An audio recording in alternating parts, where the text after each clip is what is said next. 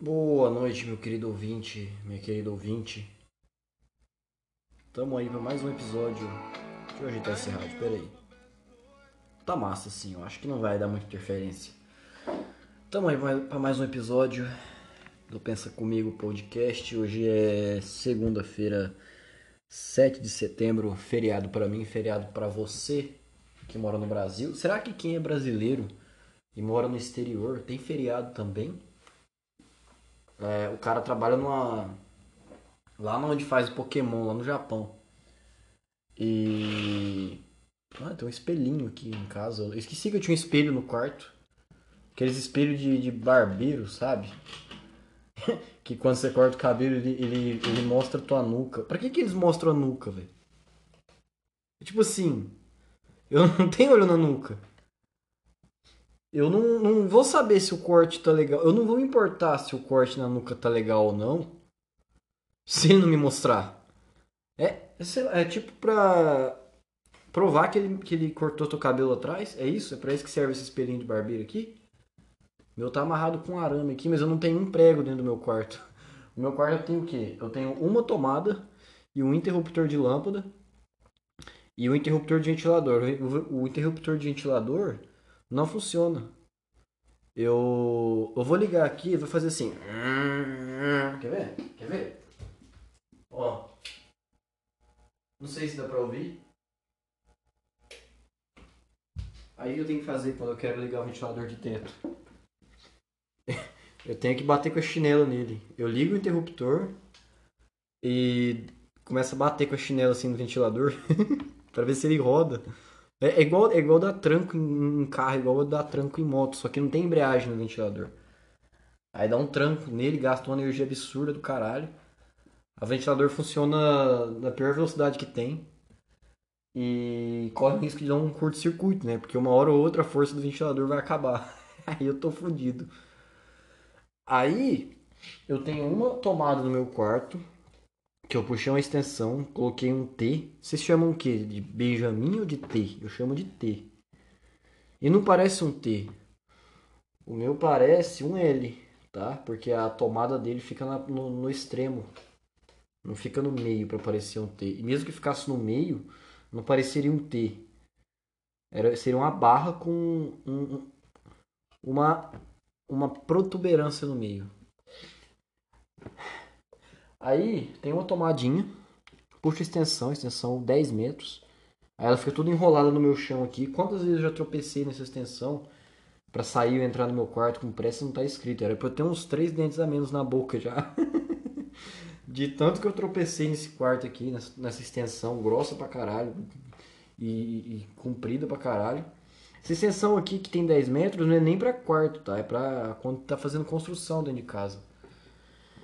Ah, mas como eu sou um fudido, que eu não consigo planejar um nada, eu não consigo pôr no, na ponta da caneta o que eu tenho que fazer, o que eu tenho que deixar de fazer, aí eu vou improvisando. Eu tenho uma tomada no meu quarto, que eu arrasto uma extensão de 10 metros, que é para pedreiro usar, mas aqui em casa a gente não faz reforma. eu tô com a parede infiltrada já faz dois, fazem dois anos, e eu não tenho coragem de ir atrás de um pedreiro para arrumar essa porra. Eu não tenho a ambição de, de, colocar as coisas no papel e falar, não, para daqui seis meses eu quero ter tantos reais, eu quero fazer isso e isso, que eu quero é, investir uma parte em, em, financeiro, que outra parte eu quero arrumar meu quarto aqui, instalar uma tomada. E sabe o que é pior? Instalar tomada você não precisa ser nenhum expert. Você só precisa ter YouTube internet. Aí você pega o tutorial, desliga o padrão, e, e abre a tomadinha aqui, ó. Aí você vai na lojinha de construção, compra aquelas tomadas que você cola na parede com, com fita dupla face e desparafusa a tomada, conecta os fios na, na, na, na onde sai a energia. Aí o fio tem que ser do tamanho que você precisar, né? Se, se do meu quarto tem, sei lá, 5 metros não, né?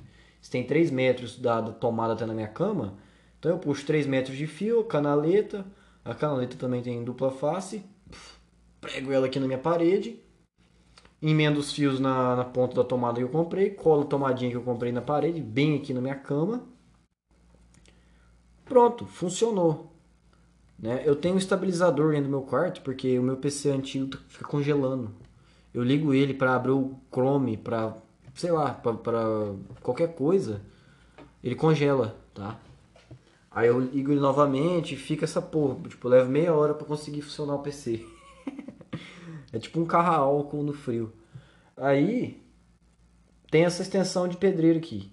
Não consigo planejar, falar, não, vou juntar, sei lá, mil reais para daqui seis meses eu pagar um pedreiro para tirar a infiltração aqui. E de quebra eu já compro, um, já compro uma tomada pro cara puxar e pôr do lado da minha cama. Não, não tem essa, essa, essa prática, tá? Eu sei lá, eu, eu sou conformado. Eu fico vários podcasts falando aqui, não, você tem que. Você tem que ir atrás dos seus sonhos, você tem que fazer o que você gosta, você tem que.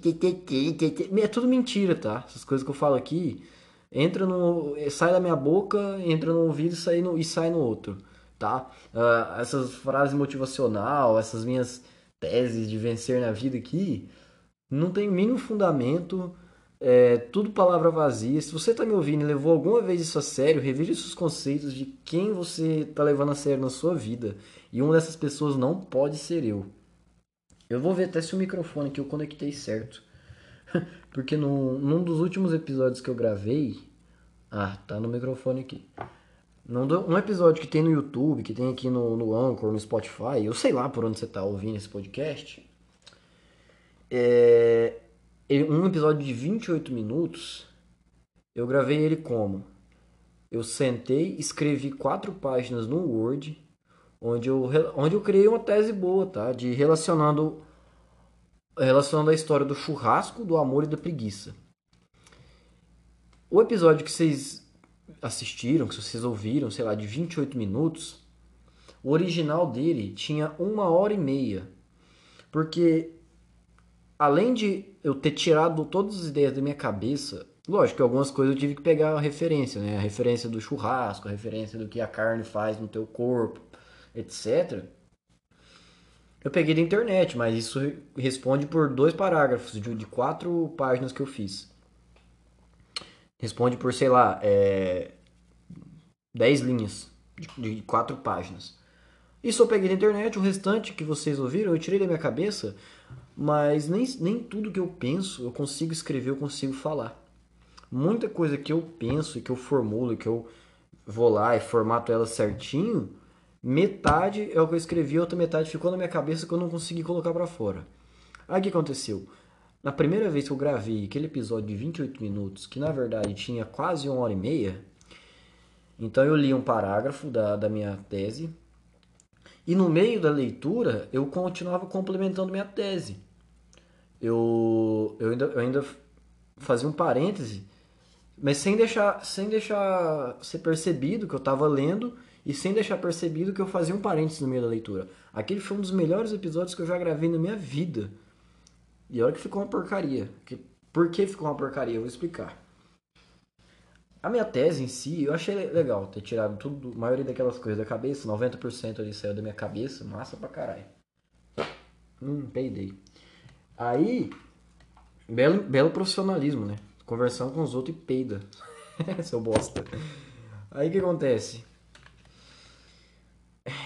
Aí eu tinha plugado, eu tenho um microfone de lapela, então onde eu consigo, eu sou tão desorganizado que ao invés de eu procurar um microfone, mesmo que fosse barato, mas que fosse um microfonezinho de tripé, ou que eu conseguisse pendurar ele em qualquer gancho, sei lá. Não, eu eu tenho um microfone de lapela que é bem útil, mas é pra época que eu gravava podcast na rua, que eu punha máscara e saía andando na rua, tipo meia hora, 40 minutos de caminhada e gravando. A qualidade até ficava boa, porque o som vinha só no microfone. Mas como hoje em dia eu gravo dentro do meu quarto, eu precisaria de um microfone mesmo, tá? E aí eu sou tão animal que eu nem fiz orçamento, nem nada. Ah, vi o microfone de lapela, achei massa, peguei. Me serve, serve muito. Só que aí o plug dele, o plug dele aqui é preto E, eu precisei comprar um adaptador pra ele, pra poder plugar um fone de ouvido também, pra isolar o, o exterior e poder ouvir minha voz. Até aí, beleza. Até aí, tava tudo dentro dos conformes. Só que nesse dito episódio de uma hora e pouco, o que aconteceu? Eu pluguei o, o P2 do microfone de lapela no. É, o que eu tô procurando aqui? Tô procurando um cortador de unha. No, na, na saída do fone de ouvido. E aí eu me distraí e fiquei gravando lá uma hora e meia. Ainda editei o áudio mais uns 20 minutos. E mais, foi mais uns, umas meia hora, sei lá, pra subir. Caralho. Pra subir o áudio. Pra, aliás, pra converter ele e mais uns 20 minutos, sei lá, pra subir ele pro YouTube. Quando na época eu nem decorava o, o podcast, nada. Era tudo bagunçado. Agora que eu dei uma organizada. De tão mórbido que eu sou. De tão conformado.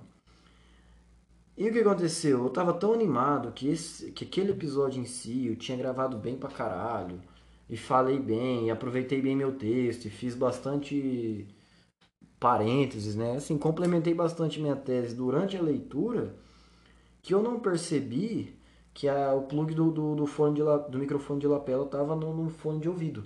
E o fone de ouvido estava no meu peito, então qualquer movimento que eu fazia chiava. Então vocês iriam estar me ouvindo assim, ó. Sabe? Parecia que eu tava dentro de uma. Deixa eu ajeitar esse rádio aqui. Aí, quase. Pera aí. Nossa, esse rádio aqui não tem precisão nenhuma. Aí, tá melhor. Não. Tá melhor assim. Aí, o que eu tô falando? Aí, beleza. Eu tava tão empolgado que eu fiz legal aquele episódio e que eu falei bem pra caralho que eu nem ouvi o áudio de volta. Já não bastava eu ter perdido uma hora e meia gravando, eu ainda perdi então mais uma hora e meia editando, convertendo o áudio e subindo pro YouTube. E mais uns 15 minutos que eu fiquei copiando e colando uma copy-paste, porque todo episódio que eu gravo, eu espero ele, ficar disponível já no YouTube, no Spotify, no Anchor. Aí eu faço uma copy-paste, mando em todos os grupos de WhatsApp que eu tenho de, de pessoas, tipo assim, de amigos. E você que tá me ouvindo, provavelmente você veio do WhatsApp ou do Twitter. Então, assim, entre o episódio sair no YouTube e pro Twitter e, pro- eu ter mandado ele pra todo mundo, foi questão de um minuto. Mas aí eu pensei, hum, vou ouvir. Vou ouvir minha gravação, deve ter ficado massa. A hora que eu abri o vídeo no YouTube, eu só ouvia chiado. Parecia que eu tava dentro de uma turbina de um avião. Parecia que eu tava. É, parecia que eu tava do lado de um trator em funcionamento. Parecia que tinha um, um, um Valmet funcionando do meu lado. Sabe? Que o fone ficava raspando na minha. Na minha. Na minha camiseta. Porque, em tese, o celular ele tava gravando pelo fone de ouvido e não pelo microfone de lapela. Aí ficou uma bosta, eu já fiquei puto. É... Aquilo ali até me deu uma desanimada no podcast, mas não pela qualidade do. Não porque eu tinha falhado na. Na, na gravação do, do- da parada, mas porque eu perdi duas horas, três horas da minha vida. Três horas não, tá? Mas umas duas horas da minha vida eu tinha perdido. Porque eu fiz um negócio sem, sem, sem prestar atenção. Porque eu simplesmente me empolguei que a minha fala foi boa. E realmente tinha sido boa. Tanto que o episódio que eu fiz novamente, de 28 minutos, eu só li o texto corrido, porque já era duas horas da manhã. Eu queria dormir, mas eu tinha que colocar aquele episódio no ar. E aí eu falei, ah, vou colocar essa porra no ar assim mesmo, e li o texto. Então aquele episódio de 28 minutos, né, da história do churrasco, da cerveja, é, da cerveja? Não, do churrasco, da amor e da preguiça, era pra ter durado aí uma hora e meia mais ou menos, quase isso. Era pra ter sido muito mais, é, é animado, mas mais envolvente. é para vocês terem compreendido muito melhor a minha tese de como a invenção do churrasco ela é contrária ao nosso sentimento de preguiça e de como o amor que as pessoas sentem entre si está rela totalmente relacionado à preocupação que a gente tem que o outro ser humano vai se reproduzir. Eu, te, eu disse aquilo porque o ser humano inventou o churrasco a partir de quando ele descobriu e conseguiu dominar o fogo, manipular o fogo, criava fogo quando queria, quando precisava, aí conseguia espantar fera, cavalo, elefante, arara, esses bichos aí à noite e conseguia fazer outras atividades à noite também. E além disso, conseguia cozinhar carne. Aí foi o início do churrasco, assar carne, né? Aí foi o início do churrasco. E aí eu dei toda uma ideia de porque hoje em dia, se a gente zoa nosso amigo, nosso pai, nosso irmão, que não trabalha ou que não quer trabalhar, isso significa que a gente ama o cara, a pessoa, que a gente tá zoando, que a gente tá enchendo o saco, fala, ah, teu vagabundo, você não faz nada, vai, vai caçar um serviço. Que nós homens, a gente zoa os caras que não trabalham, na verdade nem que não trabalham, que não procuram nada para fazer, porque a gente quer que esses caras tenham o mesmo comportamento dos caras que inventaram o churrasco 40 mil anos atrás. Que é no sentido de preservar a tribo deles ali e futuramente conseguir fazer filho. Então se a gente assa carne hoje em dia é para comer alguém. Não é diretamente que a gente marca um churrasco com as, com, com as minas para comer elas em si.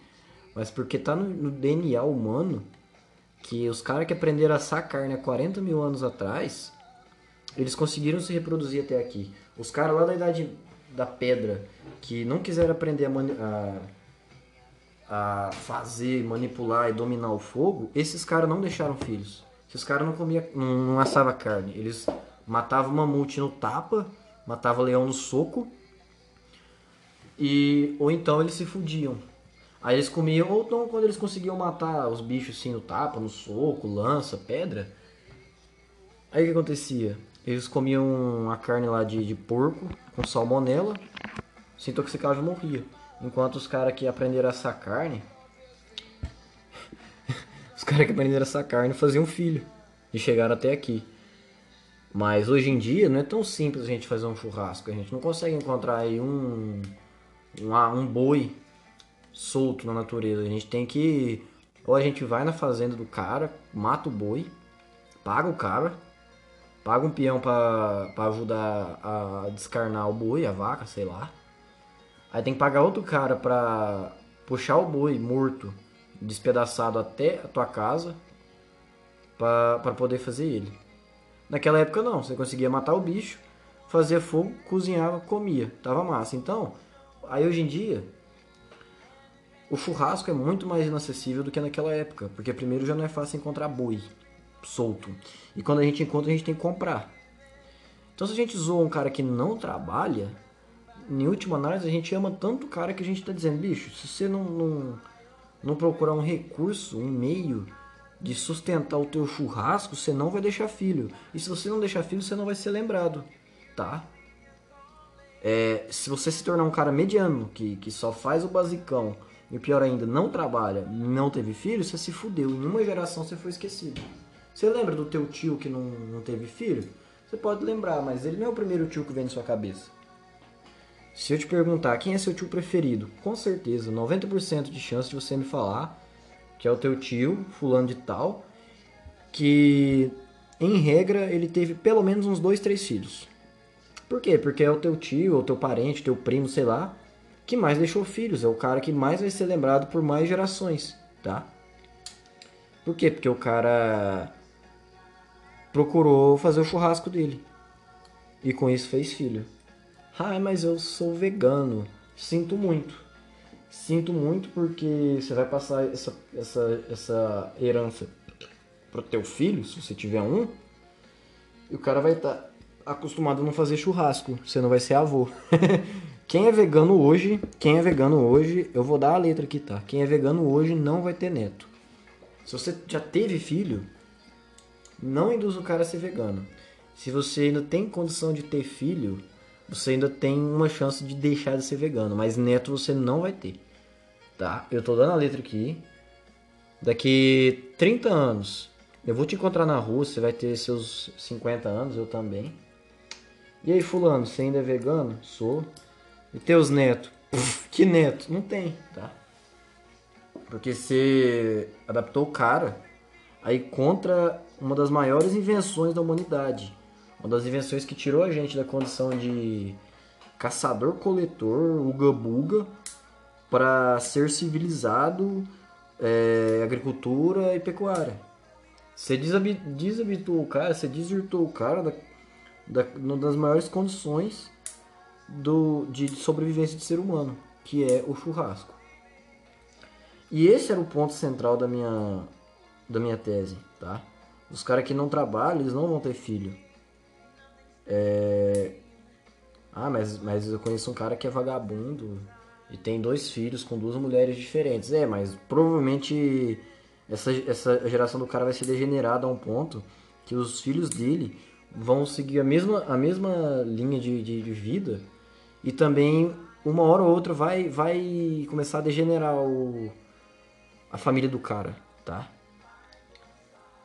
Mas se for falar de família saudável, de homo sapiens mesmo, dos caras que seguem a tradição do ser humano, é quem faz churrasco. É o teu tiozão lá do pavê pra comer, o cara que faz churrasco com a toalhinha de, de bordada de, de quarta-feira na, na- no ombro, barriga de cerveja. Não é nem glamorizando os caras, mas esse é o padrão de ser humano. Por que eu tô falando isso? Porque aí o episódio que eu, que, eu, que eu gravei, esse de 28 minutos, foi baseado nessa minha ideia. De que o churrasco é o que faz a gente se reproduzir até hoje. Do que fez a gente chegar aqui até hoje. Mas eu sou tão, tão, tão emocionado, sou tão desatento, eu me deixo levar tanto pelas situações, que na hora que eu terminei o episódio, o primeiro episódio original, eu falei, nossa, tá do caralho isso aqui. Aí eu fui lá no, no, no Audio Lab, onde eu edito, só cortei os 10 primeiros segundos e os 10 últimos segundos, porque era que eu tava só ajeitando as coisas aqui, pondo no lugar e tal. E nem ouvi a porra do áudio, me soltei no, no- e editei, juntei os áudios, subi no YouTube, soltei para uns 5, 6 grupos de WhatsApp, umas 7, 8 conversas particulares, soltei para umas 5 pessoas amigas minhas no Twitter, isso uma hora da manhã. E quando eu falei, não, vou ouvir isso aqui porque deve ter ficado massa, né, mano? Pra ver se o áudio ficou equilibradinho. É, pra mim é surpresa, mas que já era esperado, tava uma merda, tava tudo chiado. Se você chegou a ouvir essa porcaria, me desculpe. Então eu peguei e fiquei desmotivado falei, não, mas eu vou gravar ainda. Pelo menos a história que eu escrevi que eu vou gravar. Aí ficou essa porcaria de 28 minutos. Que dava pra perceber que era um texto mecânico, que era uma coisa que eu tinha ensaiado, que eu tinha gravado. Não é como o episódio original, que ficou muito bom. Que apesar de ser um texto que eu tinha gravado, eu tava no pique de, de falar aquilo daquele jeito, fazendo uns parênteses e entrando numas ideias além. Tava do caralho aquilo lá. Tudo por quê? Porque eu simplesmente não me planejei. Porque eu simplesmente não me dei conta de que alguma coisa não tava 100% ali.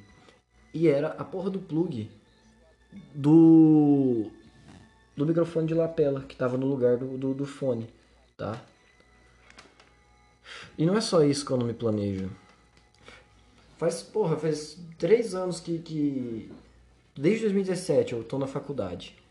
Antigamente, meus pais me mandavam mil reais todo mês lá. As despesas da, da, da casa lá da república que eu morava ficavam em torno de 600 reais. Eu poderia muito bem conseguir guardar 100 reais por mês. Em uma no conta, Inter, sei lá, qualquer coisa. Pra render 5 reais por ano, tá? Só pra render, pra não falar que perdeu. Tava massa. Mas não, eu não consegui me planejar o suficiente. Tô correndo atrás de resolver isso agora. Mas eu não tô motivado. Não tô daqueles cara que, que parece coach. Que é o tempo todo, uhul, pra cima, é isso aí, você é o cara. Não, cara. Eu tô, eu tô me segurando aqui, eu tô é, guardando dinheiro, tudo. Mais um desespero de tirar minha habilitação, de financiar meus investimentos e de principalmente ter um fundo de emergência. Mas eu tô tão desorganizado, eu tô tão, sei lá, como foi a vida inteira, que eu não sei se, se, se eu vou atrás de fazer essa porra dessa CNH, se eu vou pra academia, se eu guardo 500 reais por mês, sei lá, 400 reais por mês para fazer um fundo de emergência de um ano. Eu já tenho 21 anos, eu não tenho mais 17, 18, que eu tava começando a vida. Agora era para eu estar me preparando para ser um profissional daqui dois anos e não juntando dinheiro para fazer o básico, que é ter uma CNH, que é ir para academia, que é investir um dinheiro. Essa grana que eu estou investindo agora, eu poderia é, ter o dobro, o triplo dela se eu tivesse investido desde os meus 18 anos. Tá? Meus pais vão lá, me dão a CNH e o que sobra todo mês eu junto para quando eu fizesse 19 anos eu começar a investir, que eu sei lá, ia ter 2 mil reais poupados, sei lá.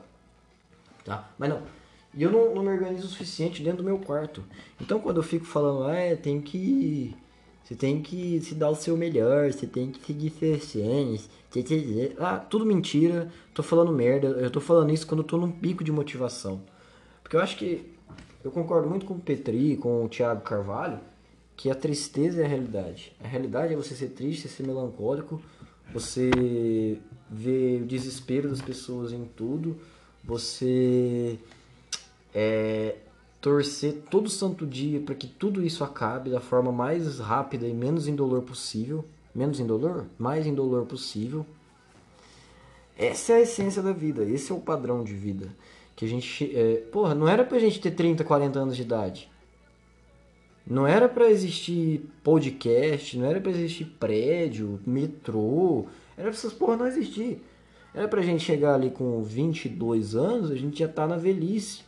E morrer aos 25.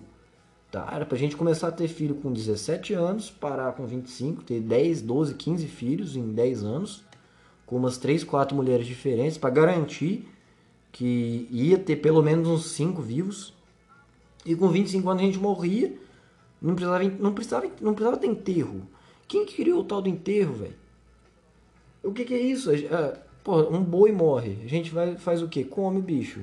Um urubu morre. Ninguém come urubu, mas o urubu fica lá, na, na natureza. Arara morre, os caras vão lá tirar as penas, tira o bico. É, morre um elefante, aí vai lá, corta a carne do bicho, tiram as partes, o que não aproveita joga fora. E ser humano? Aí os caras têm a ideia de criar um um- uma caixa de madeira no formato de um hexágono, colocar um cara morto dentro e ficar rezando e ficar fazendo falando umas palavras aleatórias para para torcer pra esse cara depois de morto ter uma vida boa. Você tá de sacanagem? O cara viveu 25, 30 anos da vida dele. Morreu de, de salmonela, morreu picado por cobra. A vida inteira do cara, ele sempre foi magro. Ele sempre teve que caçar e colher fruta, colher, caçar bicho. Ele, ele não conseguia dormir direito porque ele tinha medo de alguma, alguma fera, uma onça, sei lá, atacar a, a tribo dele. Uma gangue de hiena, sei lá. Aí, cê, aí depois que o cara morre, depois que o cara tá, tá, tá imóvel, não pensa, não fala, não faz nada, aí você vai torcer pro cara ter uma vida boa? Isso é patético, velho. Esse negócio de enterro, de missa de sétimo dia, é, que mais? De é, velório de um ano, é, sei lá, velho, de aniversário de um ano de morte. É o bagulho mais patético, a coisa mais desrespeitosa que existe. E a gente vive em função de que a próxima vida vai ser boa. A gente vive essa vida, a gente sabe que não é bom ter filho, que não é legal você ficar se, se, se relacionar com gente que só te puxa pra baixo. Eu não tô falando de gente que tá o tempo todo pra baixo, de gente que tá triste. Tô dizendo de gente que tá mal e te puxa é, pra, mais, pra pior ainda, tá? Porque o padrão é você ser triste, o padrão é você olhar pra esse monte de coisa que a vida faz, que a vida é, para esse conjunto de coisas e práticas que a sociedade criou e achar que isso é bom, mas que depois que você morre vai ser melhor. Qual, qual é de vocês que fazem velório, cara? Vocês estão de sacanagem, vocês acham que a vida é uma palhaçada, né? O cara tá lá no leito de morte, viveu a vida inteira, teve filho, pagou conta, aí vai morrer com 50 anos, teve um, um AVC, aí deixou umas dívidas pros filhos. Aí lógico que a vida do cara vai ser melhor, ele não vai ter que pagar dívida. Que eu não sei o que eu tô falando. Tô tentando emplacar aqui porque velório não, não devia existir. Porque a gente devia simplesmente ser largado. Ah, porra, o cara morreu. Teve uma cirrose, teve um, um hepatite. Ah, é, aproveita que você tem uma horta na tua casa e deixa o cara se decompor lá. Que aí, quando você, você cria velório, o ser humano, quando inventou velório, missa, ele criou um mercado de profissional que não deveria existir. Ele criou um mercado de agente funerário, que é o, que é o profissional que vai lá e, e cata o corpo do, do, do falecido, do defunto. Criou o, o, o mercado de médico legista, que vai fazer, vai descobrir porque você morreu. Pra quê? Pra que que tem que ter um cara pra assinar o motivo que você morreu? Você morreu. Qual vai ser sua vantagem de ter morrido de infarto, de ter morrido atropelado ou de ter caído de um, de um, de um andaime? não, tem, não tem motivo pra você fazer. Pra você escrever, ah, não, esse aqui ele morreu de.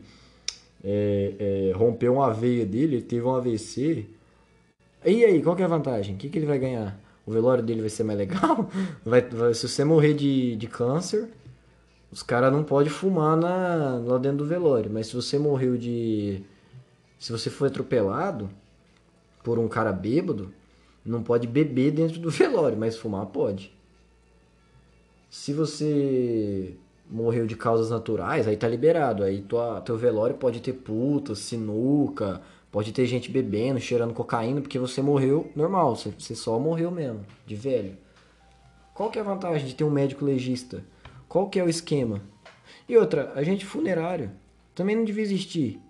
Bicho, é aquela coisa, se você, se o teu parente morre e você tem uma horta na tua casa, é, fatia o defunto em pedaços e vai distribuindo a carne dele para uns cachorros, para uns gatos, aí você pega um resto, um resto dele assim e aduba tua terra, ou então você tem um parente, um vizinho que que tem horta, dá pro cara a porra do, do corpo do, do, do defunto, ou tem uma horta ali perto da tua casa, entendeu? Dá, um, dá uma coloca um sentido na morte do cara. Porque se você tá dizendo que o velório e a missa servem para para que o cara tenha uma vida melhor depois da morte, que vida é essa que, que você vai enterrar o cara debaixo de um, dentro de, um, de uma caixa de madeira e ele vai ficar lá a vida inteira parado? Não vai ter, não vai, não vai resultar em nada. Você pode pôr a finalidade melhor para ele que é ele virar adubo. Não, não faz mais sentido? Cancela o velório, entendeu? Eu, se eu fosse famosinho da internet, eu já ia levantar a hashtag. Cancela os velórios. Não precisa de velório, não precisa de gente funerário, não precisa de médico legista. Qual que é, qual que é o sentido do cara diagnosticar porque você morreu? Teu velório não vai ser mais massa por isso. Porra, não vai ter um open bar porque o cara morreu de infarto. Não existe isso. Aí você cria um mercado né, de médico legista, de agente funerário, você cria um mercado de padre, que o cara vai fazer uma oração, de pastor, sei lá, que vai fazer uma oração é, pedindo pra tua vida ser melhor depois dessa, como se a sua vida fosse ser alguma coisa depois que você já não tem mais vida, tá? Eu não tô falando nem da parte espi- espiritual da coisa, tá? Tô falando da carne, do carnal. A vida carnal do cara foi a vida inteira pagando 30 anos do apartamento. Aí quando ele parou de pagar, ele morreu em 10 anos. Aí o sujeito se endivida a vida toda. Tem três filhos merda, filha da puta que não, não estuda, não quer fazer nada. Ou então que você, que viveu a vida inteira assim, nunca incentivou o moleque ou a menina a se descobrir, a fazer uma coisa legal, a criar umas teorias, a ter uma profissão massa, que não que dê dinheiro em si, mas que o cara se sinta bem fazendo aquilo, né? A vida inteira tua foi mediana, você, você- a única coisa que você deixou foi dívida e filho. Você serviu para popular mais a terra ainda, você serviu para mais gente ter que trabalhar e, e fabricar moto, e fabricar prédio, para mais gente se reproduzir dentro dos prédios, para mais gente fazer mais filho. Você tá criando um, um- um exponencial de gente se você é, tem uma vida mediana. Por isso que o cara que é desprendido, o cara que tem dinheiro pra caralho, mas não quer ter filho, a vida do cara é comer puta e, e vender Rinodê, esse cara viveu bem. Esse cara não tem compromisso com os outros. O compromisso dele é com ele. De fazer a grana dele, se divertir pra caralho e só.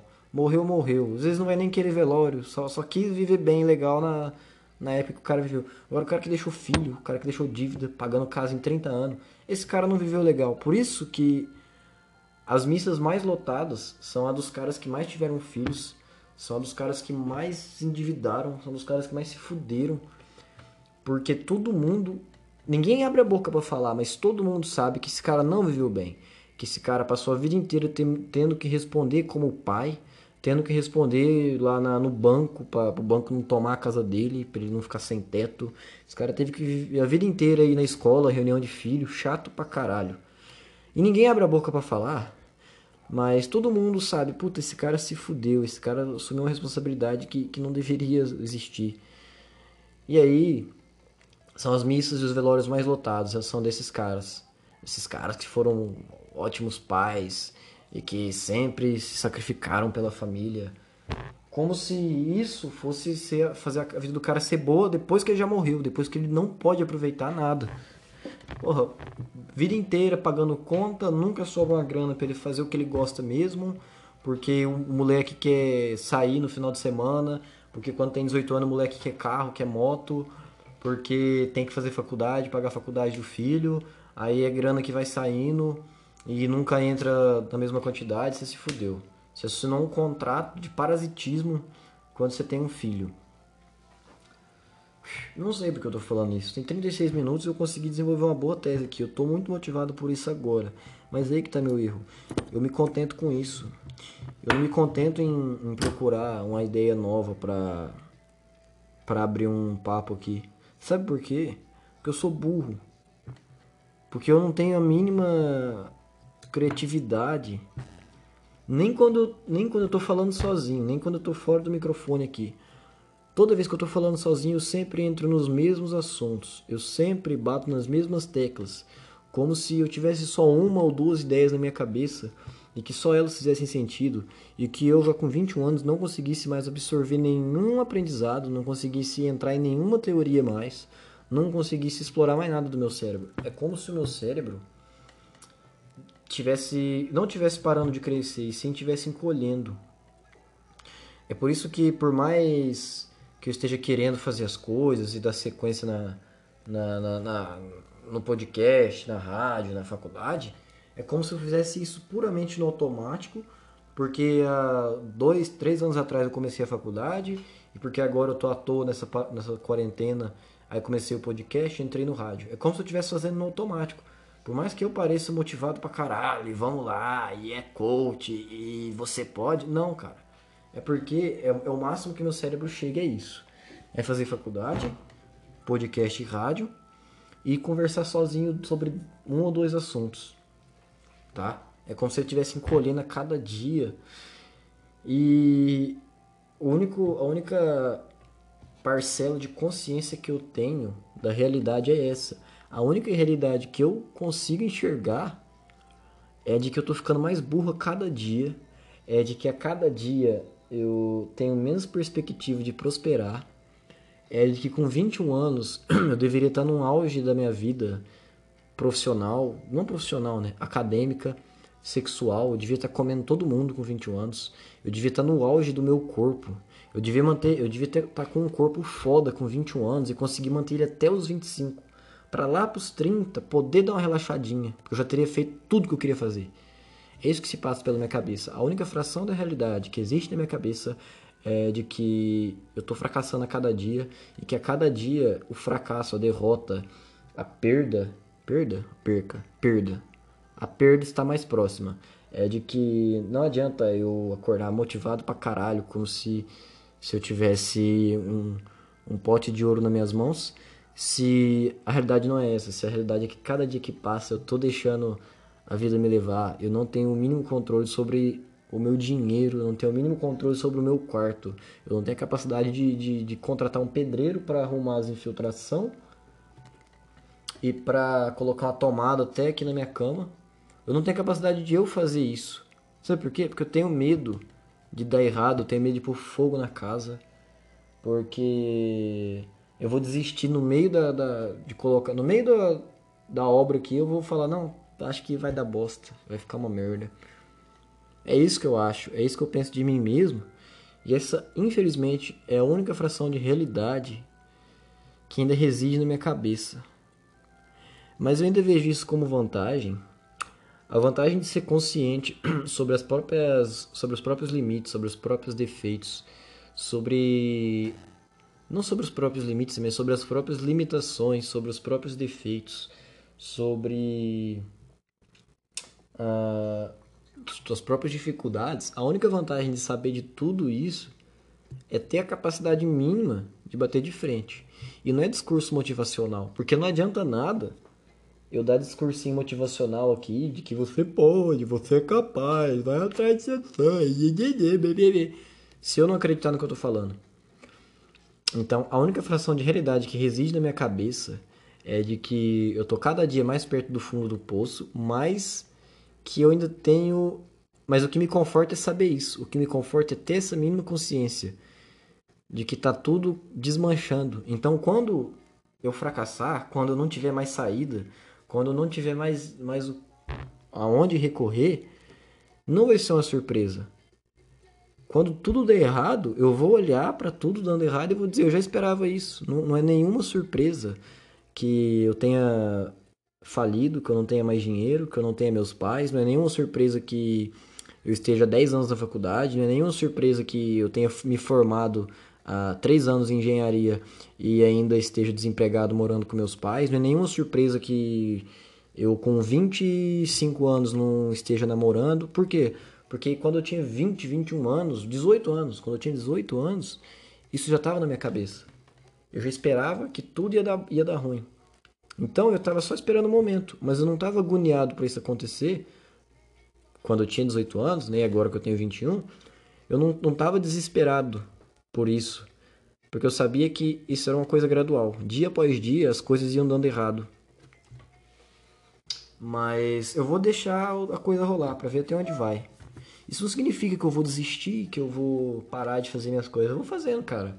Mas o dia que der errado, o dia que falhar, o dia que fracassar, o dia que todas as portas fecharem pra mim, eu vou, eu vou, eu vou tá conformado, eu vou sacar que, que já ia acontecer, tá? Mas não é discurso motivacional do tipo não desista. É simplesmente a minha cabeça dizendo pra mim, ó, vai dar merda. Você vai tentar milhares de coisas, você vai gastar dinheiro pra caralho com coisas que você acredita e vai dar merda, mas vai lá e faz só pra você não ficar surpreso. Só pra você dizer que eu não te avisei. Esse é meu cérebro falando comigo. Então, eu acabei me conformando com essa ideia de que em não sei quanto tempo, mas dia após dia, as coisas vão de mal a pior. Mas eu vou seguir fazendo. Eu vou seguir fazendo pra ver até onde vai. Pra daqui a um tempo eu ter um testemunho pra mim mesmo de como tudo aconteceu, tá? E aí que tá o negócio da, da desorganização. Eu tô preparado pra quando as coisas começarem a dar ruim, mas eu não tô organizado pra isso. Eu tô preparado psicologicamente, mas ainda não organizei a logística da coisa aqui. Eu ainda não, não, não coloquei as coisas no lugar Pra quando tudo desmoronar, eu, eu, eu poder me apegar a algo. Ainda não. E isso começa desde o meu quarto. Então, eu não sei quem falou, quem falou isso, mas eu acho muito foda essa, essa ideia de que você você não vai poder mudar o mundo se você não arrumar a tua cama. E eu acho que essa frase é literal. Eu acho que essa frase é literal. Eu acordo todo dia, fica uma merda, meu quarto fica uma zona, por mais que só eu durmo aqui, mas tá tudo bagunçado, a, a extensão tá em cima da cama, tem roupa no chão, roupa na cadeira e roupa em cima da mesinha aqui.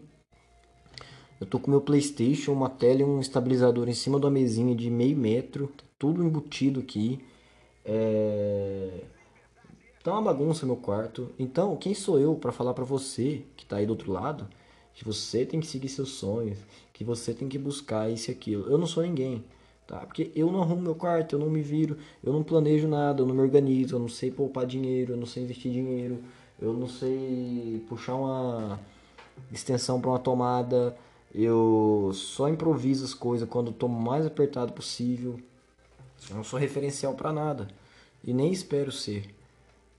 Então, se você quer tirar proveito de alguma coisa que eu falo aqui, eu te permito, eu te permito ter consciência de que eu não sou exemplo pra nada. Se você quer ter um exemplo de alguém que não é exemplo pra nada, sou eu, tá? Então, eu me permito ser esse exemplo pra você, de que ou de alguém que não é capaz de se organizar minimamente pra se virar.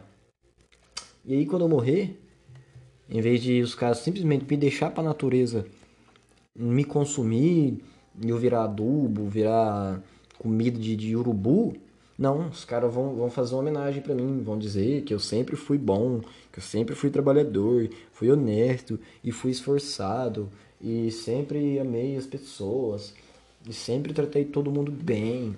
E tudo isso. Aí vão me colocar numa, numa roupa que eu nunca vesti na minha vida, vão me colocar num terno, com um terno e gravata, vão colocar umas coroas de flor na minha cabeça.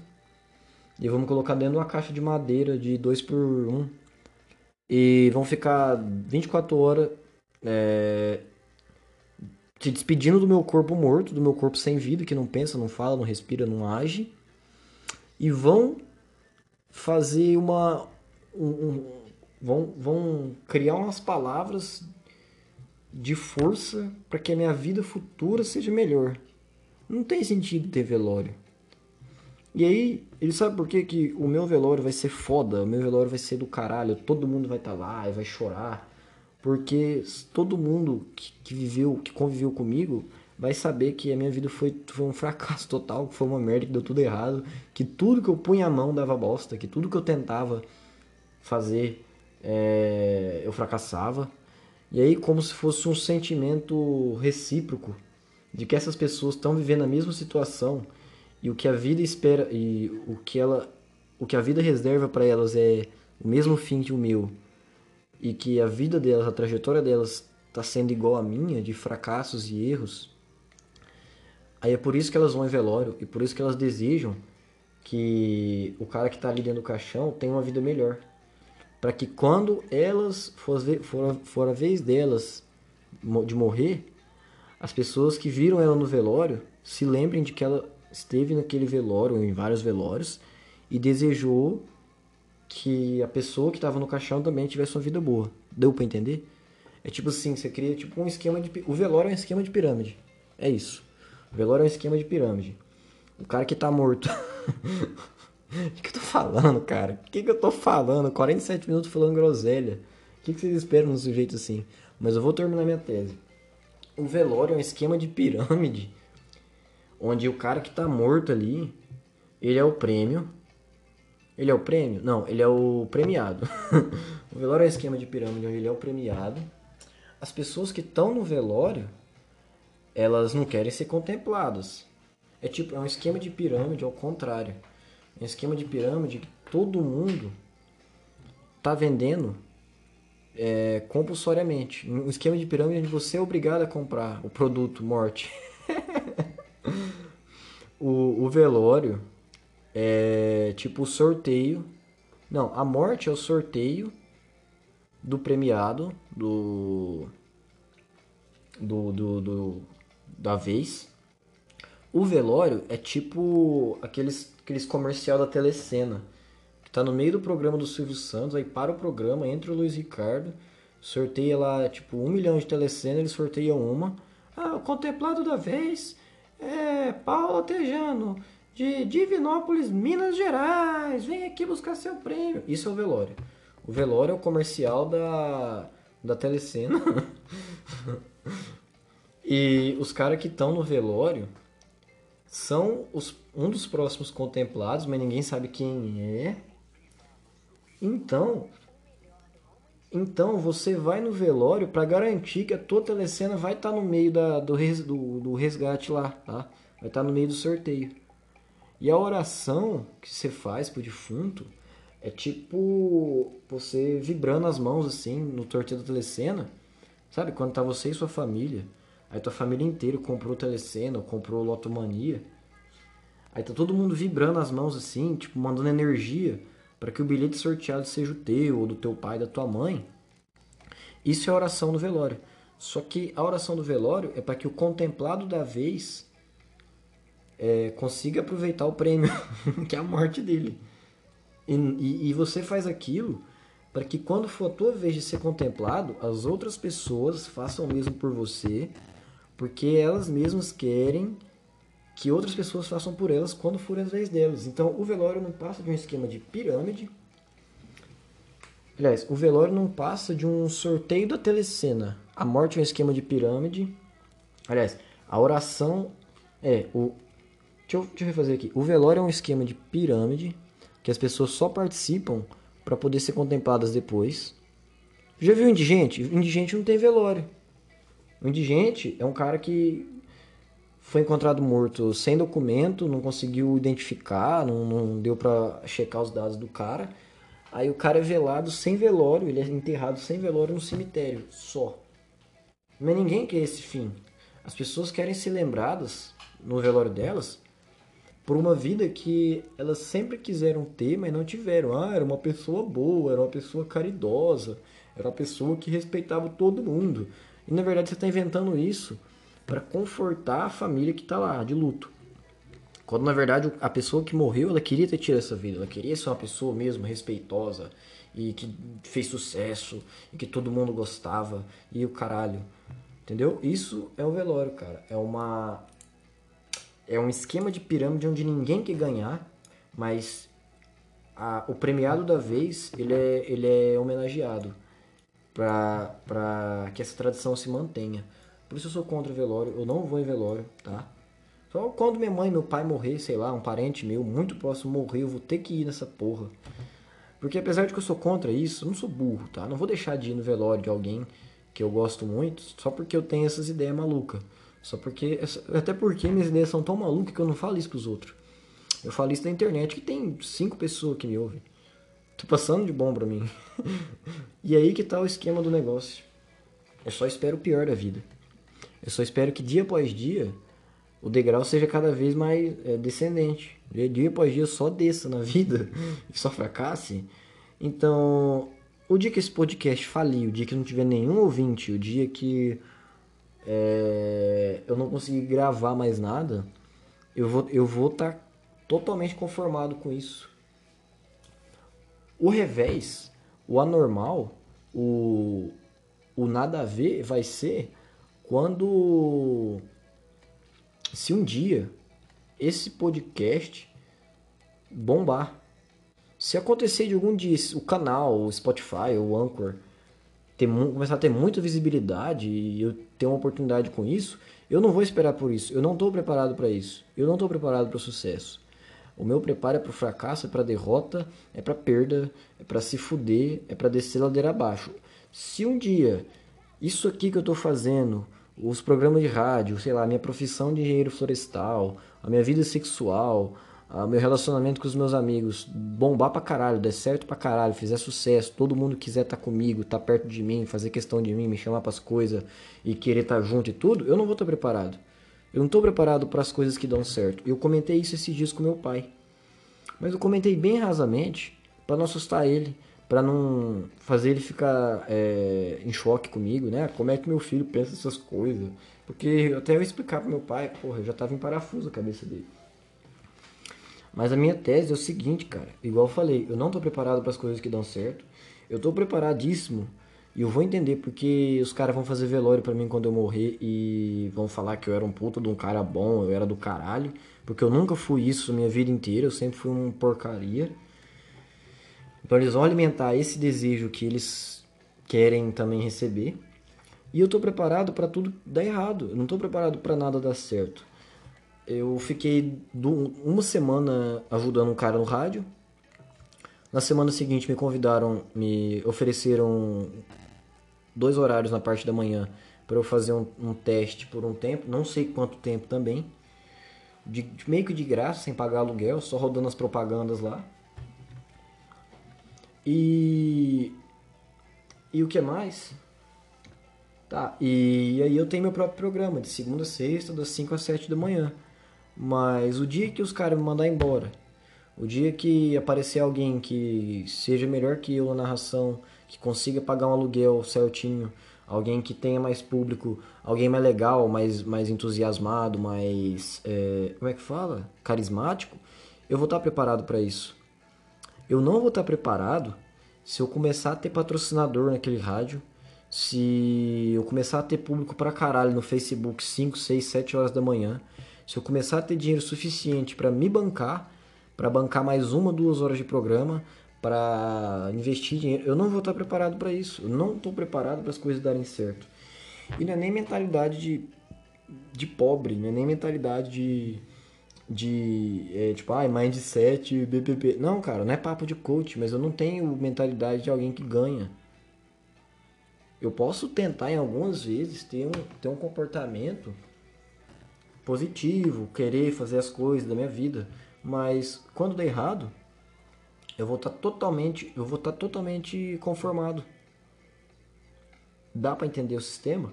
Nós temos 55 minutos de episódio, eu consegui falar muita merda em pouco tempo.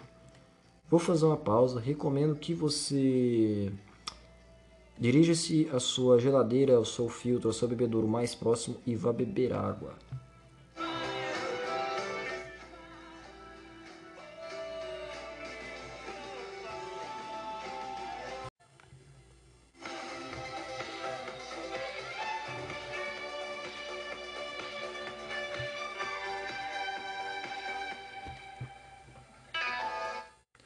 Agora, 1 hora e 33 da manhã em Paranaíba, Mato Grosso do Sul. Você que está no fuso horário adiantado, então são 2h33.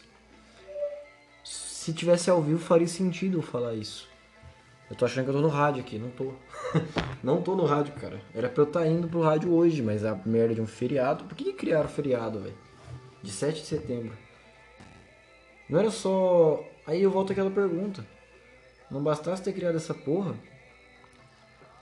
Será que brasileiro que mora em outro país, o cara trabalha lá no- nos Pokémon no Japão, o cara que trabalha na fábrica de armas lá na Rússia, na China, o cara que trabalha no laboratório de coronavírus da China. Não da vacina, o da o de onde espalha os vírus.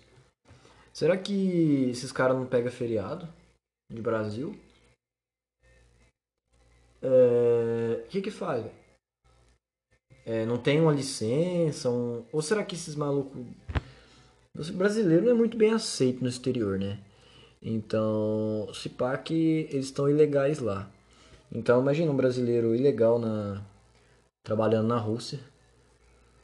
Aí o cara chega no chefe e fala: Ó, chefe, eu não vou trabalhar hoje não. Por quê? Porque hoje é feriado no meu país. Aí ele vai lá na embaixada do, do Brasil fala: Ô, tem, um, tem um funcionário aqui que não quer trabalhar hoje porque é feriado aí e tal. Desde quando que existe essa lei? Aí o, o chefe, aí o cara da embaixada, ah, mas qual que é o nome do teu funcionário? Aí o russo fala, ah, é fulano de tal da Silva, né? O brasileiro tem que chamar da Silva. Se não tiver da Silva no da Sil, é Silva Oliveira eh, e Souza, os nomes mais mais comum. É fulano da Silva. Aí vai ver esse cara não existe na Rússia. Esse cara tá ilegal. Aí o maluco é preso e é deportado pro Brasil. Aí ele vem passar, tipo, uns dois meses preso no Brasil de férias, suave. Então você que é imigrante ilegal e tá em outro país, aproveita o feriado para ser deportado pro Brasil, ser preso e ficar, sei lá, dois, três meses comendo bem na cadeia lá no, no país que você tá e depois você vem pra cá, tá? Melhor forma de conseguir atestado de serviço é ser um imigrante legal. Beleza? Então fica a dica aí, você que já tá cansado de morar no México e tem uns vizinhos tailandês que, que come cachorro, literalmente, é, se entrega como cidadão ilegal. Se é ilegal não é nem cidadão, né? Ilegal nem, cidadão ilegal nem é gente. Pro Donald Trump. Por isso que ele fez um muro. O que tá na cabeça do sujeito fazer um muro? Se você tiver numa casa, tudo bem se fazer um muro na tua casa, porque entra gente e tal. Mas você tá num país, velho. Os Estados Unidos tem, sei lá, 9 milhões e meio de quilômetros quadrados. Aí o Trump vai lá e faz um muro de, sei lá, 50, 60 quilômetros. Como se aquele muro fosse encobrir o resto do país que fica na fronteira, né? Aí os caras vão, faz um muro e digam, não, porque eu tô combatendo a imigrância. Imigrância. A imigração é legal aqui e, e as fake news e os caralho, sabe? Faz um muro no país, velho. Que que é isso? Tá onde? União Soviética, porra. Na Alemanha Oriental, União Soviética não tinha muro, né? União, na Alemanha Oriental, Ocidental, sei lá. Onde você, onde você- acha que você tá, meu amigo? Pra Você fazer um muro pros caras não entrar. Os caras são mexicanos, velho. Os caras é, é, é, decapita refém com faca cega. Você acha que os caras não vão saber pular um muro? Mesmo? Na moral? E outra? E outra?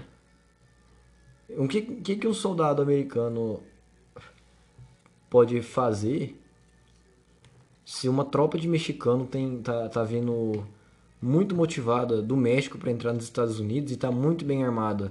Sei lá, tem, um, tem cinco soldados americanos vigiando a fronteira e tem 50 mexicanos com pistola, metralhadora e, e faca para tentar passar. Eles estão de sacanagem, né?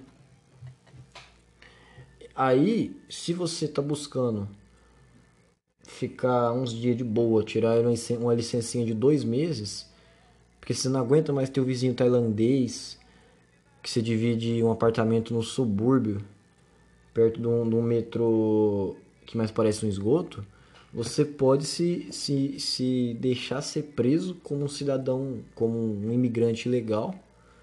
E então você vai ficar um tempo na cadeia até você ser deportado. Porque um- um- outro barato da lei, da lei que os caras fazem é que não dá pra cumprir no dia. Tipo, ah, você tá ilegal no meu país, faz, fazem cinco anos. Eu vou deixar você preso mais dois meses aqui, comendo e bebendo as custas do governo, que aí eu vou ligar pro governo brasileiro pra ver o que, que faz com você, tá? Beleza. Tá, é todo jeito que o cara queria. Tá do jeito que ele queria. Ele, ficar, ele vai ficar mais dois meses sem fazer nada, comendo e bebendo legalmente e, e sem precisar trabalhar. Não tem, não tem como. Lei, lei estatal nunca, nunca é cumprida na hora. Isso quando os caras não conseguem distorcer os argumentos lá, que, que aí tem os juízes, né? Não, porque eu sou juiz do STF, é, me puseram aqui como juiz, eu visto uma capinha preta aqui, tem um monte de, coisa pra eu ler e dar uma sentença. Será que os caras não ficam com preguiça de dar sentença? Tipo, eles vão julgar 50 casos por dia, cada caso tem 500 páginas. Tá de sacanagem, né? Acho que nem Einstein leu 500 páginas na vida dele. Acho que nem Einstein, cara. Einstein, que, que chegou lá por mérito próprio. O cara chegou lá porque ele era foda, porque a cabeça dele funcionava muito melhor do que a nossa. Aí o cara, eu, eu duvido que Einstein tenha lido 500 livros, 500 páginas na vida inteira dele. Ele tirou os negócios tudo da cabeça dele. Ele leu lá uma meia dúzia de, de teoria do Newton, leu mais umas paradas que ele encontrava lá no, no, no escritório, porque Einstein ele era secretário de um departamento de patente na Suíça, tá? Quando você inventava uma coisa e ia registrar uma patente, você ia lá na Suíça e registrava.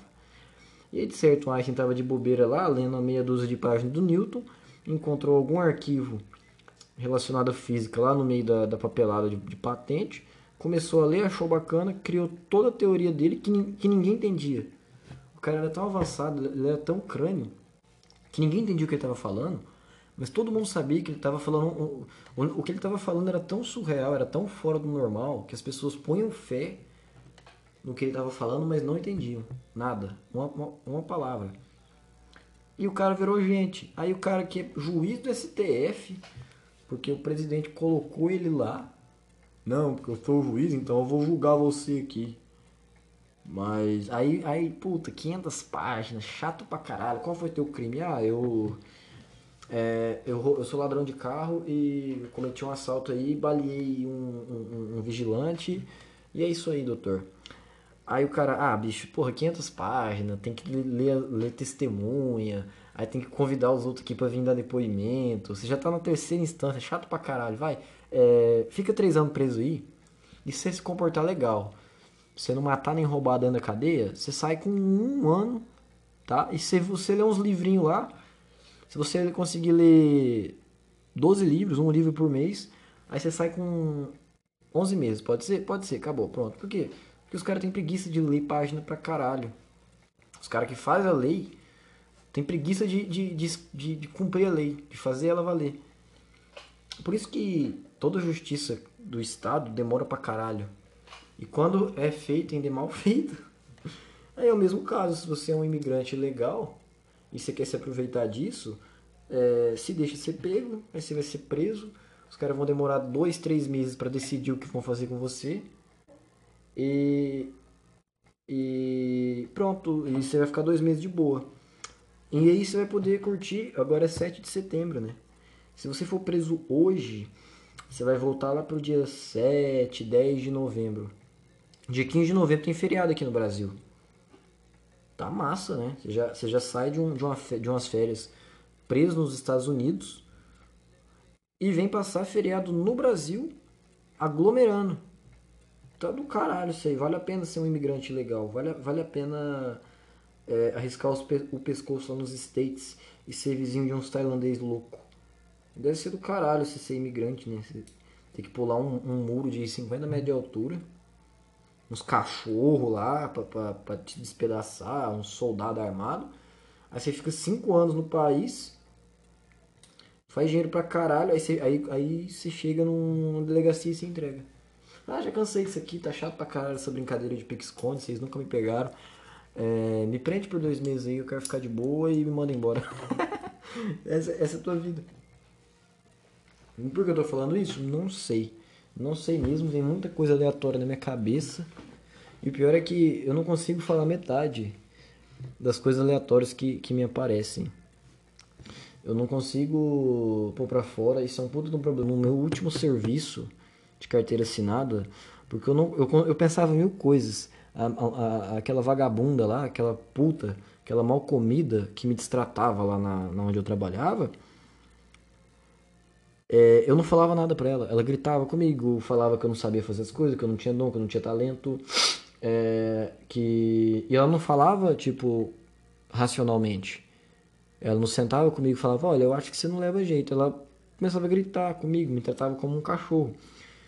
Só que passava tanta coisa pela minha cabeça na hora, pra eu responder pra ela, que eu não conseguia falar nada. Eu chegava em casa puto, é, comia mal, dormia mal, ficava com a mina, tran- tava transando mal com a mina. De tanto que eu deixei de falar as coisas que aquela, que aquela anta, que aquela porpeta merecia ouvir. E aí foi só ladeira abaixo o meu, o meu emocional, o meu, o meu instinto de devolver as merdas que os outros me falam. Então as coisas que ela me falava ficavam na minha cabeça e dava conflito com as coisas que eu deveria responder pra ela. Mas as merdas que ela me falava pesavam tanto que eu não conseguia falar pra ela o que ela deveria ouvir, entendeu? E aí isso se reflete até hoje. Eu penso muita coisa, muita teoria e tal, de porquê das coisas, mas não consigo pôr pra fora. E a culpa é minha, porra. Ela só ativou esse resquício em mim. Já existia isso em mim, só que eu não, não me dei conta disso. Foi me dar conta disso agora que eu tento falar as coisas e não consigo. Aí sai esses papos aleatórios de velório, tomada, pedreiro. Puta que pariu. É, o único podcast da minha vida que eu consegui colocar um sentido, consegui falar do começo ao fim, foi aquele de 28 minutos, que era pra ter sido uma hora e meia, mas que por eu não ter prestado atenção, mesmo tendo roteirizado tudo, eu coloquei o microfone no, no- no- no- na entrada errada e tomei no cu. E nisso eu já fiquei puto. Mas eu não fiquei puto porque o podcast deu errado. E porque eu fiquei emocionado com a minha única vez que a coisa deu sucesso. Por isso eu sustento essa minha teoria, essa minha tese, de que eu estou preparado para o fracasso, para a ruína, para a decepção, para o desgosto, para a derrota. Porque quando alguma vez na minha vida eu faço certo, eu faço errado. Quando a única vez eu roteirizei um podcast do começo ao fim, fiz um texto foda, uma- uma- uns parênteses bem massa, que era imperceptível de, de, de sacar que eu tava lendo. Quando eu fiz, o negócio ficou massa pra caralho. Até a trilha sonora ficou boa. Quando eu fiz isso, eu pus o microfone errado. Então assim, eu não tô preparado para lidar com o sucesso, não tô preparado para lidar com elogios. Não sei acertar, tá? Eu não sei acertar. É igual, é igual uma música que existe, é uma música muito animada até, do Bruninho Davi, chamada Zé Benedito. O Zé Benedito é um cara que só era bom naquilo que era ruim. O, o, ele só acertava quando o assunto era errar. Eu me sinto um Zé Benedito, um cara que tenta um monte de coisa na vida, se fode em todas e, e, e não sabe acertar. Puta que pariu, velho. Quem já ouviu essa música vai entender o contexto que eu tô falando. Que nem? Eu tento puxar assunto com duas gurias. Duas, duas, duas gurias diferentes. Cada uma gosta de, um- uma parada e tudo. O começo, os começos do assunto eram legais, a gente conversava, papapá. E de repente, de uma hora pra outra, não é nem que eu deixei o assunto morrer. É que eu fiquei tão desinteressante, tão, tão, tão bosta, tão sem graça, que as minas não me deixou de responder por querer. E sim porque o instinto delas tava, tava, tava indicando, ó, esse cara aí não tem futuro não. Esse, esse maluco aí não, não vai virar nada, tá? Esse papo dele aí. E não é tipo assim, mal ao rádio. E não é maldade das gurias. Não é má intenção de, ah, eu vou deixar esse cara aqui no vácuo, vou pôr ele na geladeira, porque quando eu precisar dele, ele vai estar aí. Não. É, é o instinto das minas que, que olhava a conversa, olhava a interação minha e dela e, e meio que cutucava o, os, os, os músculos dela para fechar a conversa e esquecer de me responder. O dia que essas gurias me procurar sem intenção nenhuma, só para bater papo, só para trocar ideia de boa, esse dia eu não vou estar preparado para isso. Eu vou cometer, vou fazer alguma merda, eu vou falar alguma bobagem, eu vou, enfim, vou falar alguma besteira que o instinto das, das gurias vai ativar de novo e vai falar outra vez, ó, não dá pra manter papo com esse bosta. Assim, eu não tô preparado para o dia que alguma mina vir puxar assunto comigo e me dar ideia e querer ficar comigo e não vou, tá? Eu tô preparado com a, re- eu tô é, preparado, eu tô acostumado com a rejeição, com o desprezo, com o escárnio, com todo tipo de, de, de coisa ruim. E não é uma visão pessimista da vida, bicho. É o que é. É o que é. Os caras que. A maioria nasce pra perder. A maioria nasce pra, no máximo, fazer uma família e pagar a dívida a vida inteira. São poucos que são realmente desejados, que são requisitados, que a vida vai ter valido a pena. E esses caras que a vida vai valer a pena, vai ter um velório normal. Você que já foi criança, ou você conhece alguma criança que sempre fazia birra quando ia embora da casa do amiguinho, ou quando ia embora de um, sei lá, de um circo e um parque de diversão? Se você foi essa criança, ou se você conhece uma criança assim, você vai concordar comigo que você só chorava por ter ido embora da, da, da casa do teu amigo ou do parquinho, porque você não aproveitou ele inteiro. Se, quando você brinca na casa do teu amigo até cansar, quando você vai em todos os brinquedos do parquinho até cansar, até estar exausto, você vai querer ir embora. O teu, teu corpo tá- vai estar pedindo para ir para tua casa. É por isso que a gente chora em velório. É porque a gente não. Porque a pessoa que a gente conviveu não aproveitou a vida. Porque a pessoa só sofreu a vida inteira. E a gente sabendo disso, a gente entende que esse também é, é o nosso. Não é o nosso destino, é a nossa realidade. E que vai ser o nosso destino também. Então a gente chora pelo cara que, pela pessoa que morreu, porque a gente sabe que a nossa trajetória vai ser a mesma. Porque a gente sabe que a gente não vai ter aproveitado a vida. Agora, os caras que, que, que as mulheres tudo quer dar pra ele, o cara que tem dinheiro pra caralho, que é gostoso, o cara que não se preocupa que vai perder o emprego ou não, que não se preocupa se vai passar meses sem comer alguém ou não, o velório dele vai ter meia dúzia de amigos que, que farreou a vida inteira com ele. E os caras vão tá, vão tá bebendo uísque e jogando sinuca no velório. Porque vai ter. Vão, os caras vão, vão sacar que a vida desse cara foi boa. Que os caras aproveitou muito bem a vida com um amigo dele que já morreu. E, e aí que vai estar o negócio. Por isso que a gente chora em velório. É por isso que. É, e eu não choro, não choro assim, né? Eu não fico mal mais, eu não, não desespero, eu não, não ligo mais quando eu vou puxar papo com uma mina e ela me ignora de primeira, ou ela me dá moral por uns dias e depois ela corta o papo e ou esquece de me responder. Não existe isso de esquecer de responder. Você não esquece de responder alguém que o papo tá legal. Você esqueceu de responder, meu amigo ou minha amiga. É porque o papo daquela pessoa não tava te causando o mínimo sentimento, a mínima vontade de continuar é, trocando ideia. É porque aquela conversa tava uma merda, sem fundamento, sem futuro. E então foi mais conveniente pro seu cérebro fingir que você esqueceu de responder do que falar pra pessoa, olha, o teu papo é uma porcaria, você é chato pra caralho, você é um pé no saco, e por isso eu parei de responder. Né, nenhuma garota tem coragem, nenhuma menina tem coragem de falar isso pra um, pra um cara, e nenhum cara vai ter coragem de falar isso pra uma guria, porque 99% das vezes, por mais que a guria esteja falando merda, mas ela esteja dando moral, o cara vai querer comer ela. É muito raro, é muito raro um cara que deixou de ficar com alguma mulher por conta do papo dela. É muito mais provável que o cara tenha desistido de ficar com aquela mina porque, sei lá, ela é ex de amigo, ou porque ela é feia pra caralho, porque na foto dela do Tinder é só a cara dela. Aí um dia você pediu um nude, ela mandou e ela era uma baleia, era uma balofa, do que por ela ser chata, pelo papo dela ser, ser ruim, tá? Agora a mulher não. A mulher vai deixar, ela vai ficar. O que vai determinar se a mina vai falar contigo ou não, se vocês vão manter o papo legal ou não, é tua abordagem. É a maneira que você chama a atenção dela. Então vai começar daí. Se ela já te deu moral, é porque você chamou a atenção dela bem. Mas se ela parar de te dar moral, é porque você não conseguiu sustentar aquele papo, é porque você não conseguiu tocar aquela conversa pra frente, é porque você não teve atitude, você não, não tirou ela para dançar o suficiente para ela querer ir embora da festa contigo. É porque você não não cozinhou comida boa para o suficiente para ela querer a sobremesa, tá? Acho que conversa, eu acho que puxar papo com, com, com é igual a cozinhar.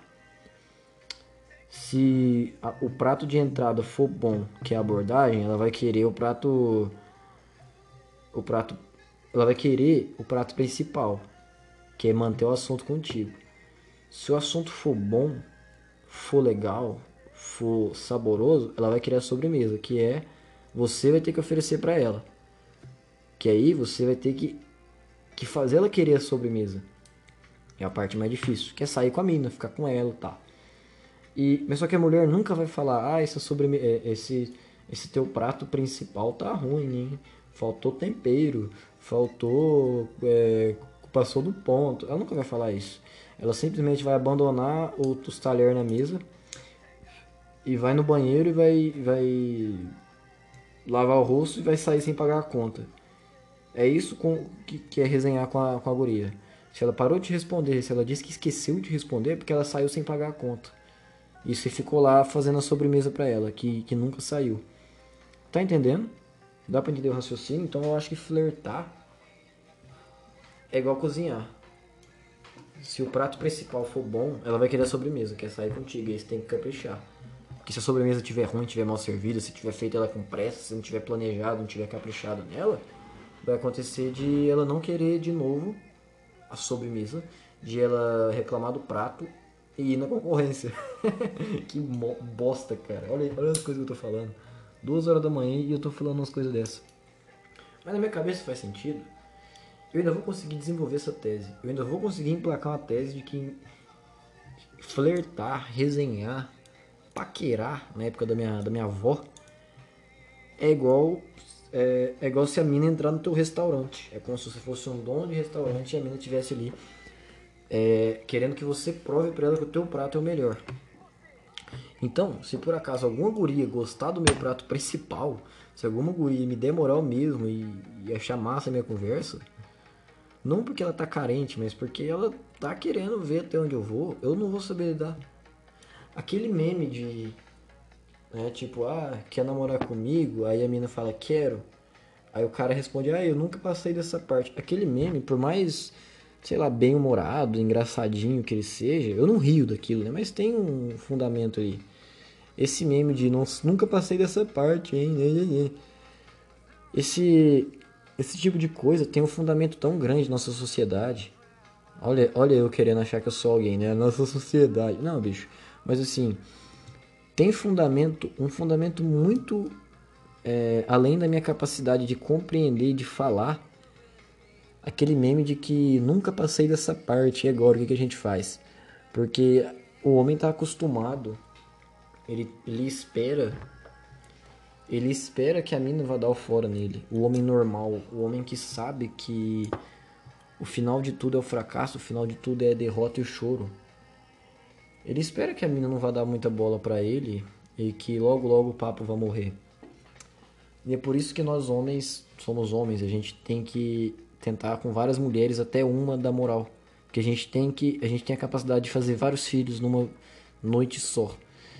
Já as mulheres não, elas podem escolher para quem elas vão dar moral. Essa é a vantagem delas. Por isso que a mulher pode conversar com vários, mas ela vai sair só com um. E a gente pode conversar com com uma só, mas querer sair com várias. Porque a gente tem essa desvantagem biológica. Aliás, a gente tem essa vantagem biológica de poder fazer vários filhos, mas a gente tem essa desvantagem é, conversacional, pode ser, que é ter que escolher quem a gente vai sair. Então a gente vai, vai começar a resenhar com a guria e vai começando a dar certo e de repente você chama ela pra sair, ela topa. Talvez você não vai falar pra guria, é, nem sei o que fazer agora, eu nunca cheguei nessa parte. Porque você não quer passar uma imagem de cabaço, você não quer passar uma imagem de inexperiente ou de imaturo. Mas na tua cabeça fica, caralho, a mina aceitou sair comigo mesmo. Certeza que ela é um traveco, certeza que ela só vai me enrolar, certeza que ela vai fazer eu pagar as coisas pra ela. E aí ela vai, vai embora no meio da festa, no meio do rolê. E as coisas vão dando certo, e nós homens que temos consciência de que tudo tá perdido, a gente vai se surpreendendo com, com o fato da guria dar moral pra gente, dar confiança pra gente. E aí que a gente tem que continuar mantendo, mantendo o controle da situação, de liderar o negócio, de, de fazer acontecer. Só que cai sobre nós sempre essa responsabilidade de fazer as coisas acontecerem por nós sermos homens.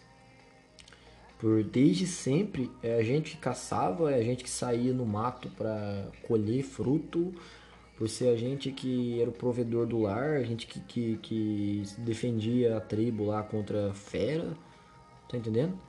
Então sempre recaiu sobre nós, sobre nós homens, essa responsabilidade. Não é diferente num, numa paquera, no momento que você tá trocando ideia com a guria e você leva ela para sair, e aí é você que tem que planejar, e é você que tem que escolher os lugares e, e, e tem que buscar ela, sabe?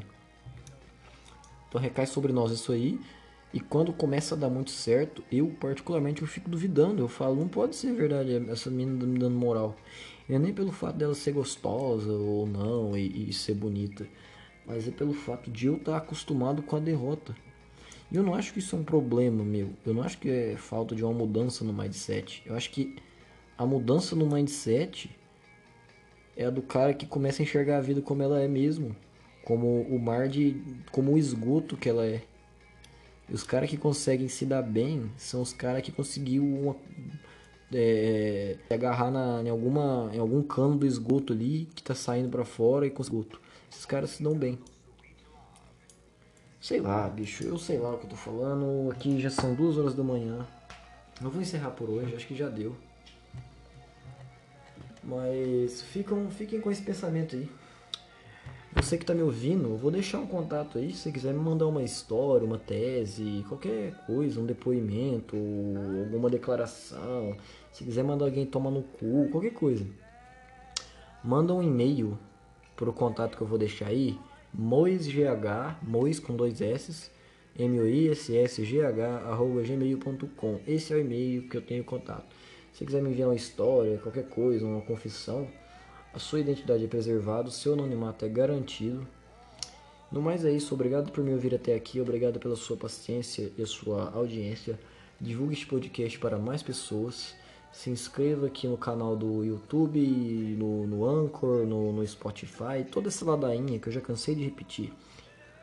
E eu não precisava pedir, né? Porque se você gosta, você vai se inscrever sem eu pedir. Então se eu tô pedindo é porque eu tô querendo que você goste. Depois que eu já fiz o negócio, não, e não, não durante a, a, a ideia. Mas tá falado, tá dado papo. Vou nessa e até quarta-feira, sei lá, não sei, depende. Fui, tchau.